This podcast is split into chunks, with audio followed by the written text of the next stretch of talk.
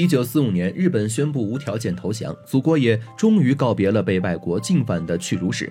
但那时的日本坐拥七百万大军，怎么会就这么仓皇的投降了呢？众所周知，在日本投降前不久，美国政府为了报复日本当前偷袭珍珠港的恶行，向长崎和广岛投去了两颗原子弹。这两枚炮弹成为了每一个日本人心头的噩梦。但他们的投降真的就仅仅是因为美国人的原子弹吗？很明显，这一切都没有这么简单。那这其中到底有什么不为人知的秘密呢？其实，最终让日本选择投降的原因，总结下来大致有四个。最广为人知的第一个原因呢，就是美国的原子弹；第二个原因呢，是当年苏联老大哥撕毁了合约，开始进攻日本；第三，奉行军国主义的日本，经过多年的战争，本国的经济、军事和兵力早就已经消耗殆尽，而他们却无后续之力。最后一个也是最重要的一个，在中国战场上，国共联手反抗。下，日本军队被打得毫无还手之力。来自这四方压力，日本只能够选择投降。一九四五年三月，美国攻打日本硫磺岛，可小小的日本呢是块难啃的硬骨头，岛上士兵疯狂地抵抗美军的进攻，双方伤亡呢日益增多，打仗的成本呢也越来越大。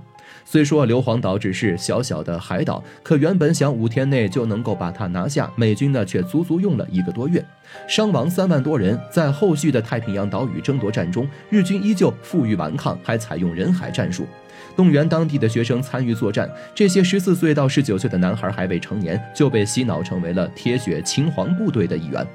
据不完全统计，当时至少有一千八百名学生被日本政府征走，送上了人间炼狱般的战场。除了大批量扩大征兵年龄层外，为了针对美军，日本政府呢还搞起了天号作战计划，专门培养有战斗经验的飞行员，组成了神风敢死队，让这些学员开着飞机自杀式的撞击美国军舰，以此削弱美国海军舰队的力量。在欧洲的反法西斯战场上，德国和意大利先后宣布投降，这让一直手举法西斯大旗的日本失去了一仗，苦苦支撑，坚持与全世界为敌。另一边，美国呢已经忍无可忍，索性直接扔两颗原子弹，打算消灭日本的嚣张气焰。于是，美国前总统杜鲁门决定下令空袭日本。随着两朵巨大的蘑菇云在日本上空炸开瞬间，广岛和长崎陷入了一片火海。本就不太发达的城市瞬间呢被夷为了平地，七十多万人死亡，无辜民众丧生。而原子弹产生的辐射至今呢都未消解。导致日本投降的第二个原因呢，就是苏联。当日本遭遇空袭之后，虽然表面看起来日本政府没什么动作，可实际上他们已经彻底慌了。但彼时的日本陆军呢，还在极力反对投降，甚至提出了把天皇转到东三省安置这样荒谬的想法。对于日本来说，我国的东三省地大物博，资源物产丰富，比起他们本国的领土，日本人早已经觊觎此处上百年了。所以在侵略时期，日本早早就派重兵将东三省列为了重点，驻扎了近七十万的关东军，加上分布在中国其他省份的士兵，总共一百七十多万人。在他们看来，这些兵力足以抵抗美国和中国的攻击。不过，当时的日本并没有把苏联当作敌人。在一九四一年四月，两国刚刚签署了为期五年的日苏互不侵犯条约。以为没有后顾之忧的日本政府，万万没有想到，一九四五年二月四日，苏联为了在二战中获取更多的利益，竟然单方面撕毁了日苏互不侵犯条约，对日宣战。五十万苏军呢，向伪满洲发起了进攻。面对武器兵力强大的苏联，日本彻底被打乱了阵脚。八月十九日，苏军呢抵达了沈阳。第二天呢，就马不停蹄的率先发起了进攻，先后拿下了长春和四平。两兵相交呢，必有损失。一场战斗下来，苏联军损失不小，但比起被降服六十万俘虏的日军，他们的损失还算可以接受。斯大林将战俘统统发配到了远东做苦力。彼时苏联国内是粮食短缺，自己国家的人民呢都吃不饱肚子，给这些日本战俘的食物更是少得可怜。加上他们每天还得从事超高强度的工作，很多人最后都被活活饿死了。一边是苏联对日本内地的不断进攻，另一边呢，美国也再次下手，将日本赖以生存的石油供给彻底掐断。被把住经济脉门的日本没了后路，国内经济呢也面临随时崩盘的危险。眼看战争无法支撑，心有余而力不足的日本政府只能够选择停手。除去以上两个因素，第三点还要从日本本国自身说起。这个环海的弹丸之国呢，因为国土面积小，素来物资匮乏。虽然从中国窃取了不少资源，可连年征战同样消耗不少。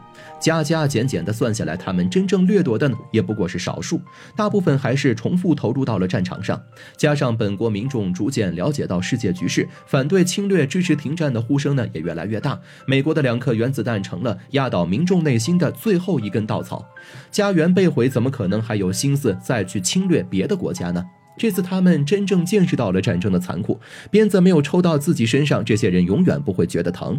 一方面经济被打回了原形，另一方面军事工厂被毁，日军所需物资呢再也没办法正常供应。尽管日本当时呢有七百万人能够参战，但这些人里面精锐呢只占不到一半，剩下的大多是年岁未满的，还有不少老弱病残，根本成不了气候。而且已经疯狂的日本政府还给当地的妇女洗脑，没了男人就强制女性去战场作战。不难看出，向来男尊女卑的日本人呢，已经开始病急乱投医了。这些被征战上场的女兵们，因为缺乏物资，甚至连一件像样的军装呢都没有，穿着的都是不过期的破布。就凭这些，他们怎么可能打赢呢？再看美国，大概有一千两百万的士兵，苏联呢也有一千一百万的士兵，更别提我们中国的庞大军队，还有无数参与抗战的百姓。我们的同盟国不仅是兵力雄厚，工业生产力也很强大，战斗力呢几乎是日本的百倍之上。日本深知自己已经没有翻身的机会了。最后一点，也是最重要的一点原因，就是在中国主战场上，日本军队节节败退。在抗战后期，日本很明显已经没有丝毫的还手之力。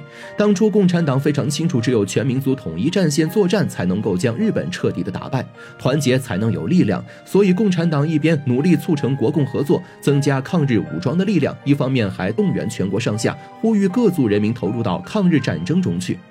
众人拾柴火焰高，那时候的祖国什么都缺，但就是不缺人。百姓觉醒后，联合他们的力量，为抗战军队提供了支持。军队没了后顾之忧，对付起侵略者就更加游刃有余了。除了正规军以外，共产党还大力支持，积极组建敌后游击队，积小胜为大胜，以农村为起点，逐渐拉起了全国抗日的阵线网。强有力的牵制了日军在正面战场的发挥，为正规部队争取到了不少机会。此刻，中华民族之魂呢早已觉醒，所有中国人都团结一心，共抗外敌。随着抗日势头逐渐的高涨，抗日队伍呢也越来越壮大，呈直线上升。一九三八年，由我党领导的抗日武装发展到了近二十万人。一九四零年，队伍已经发展到了五十万人。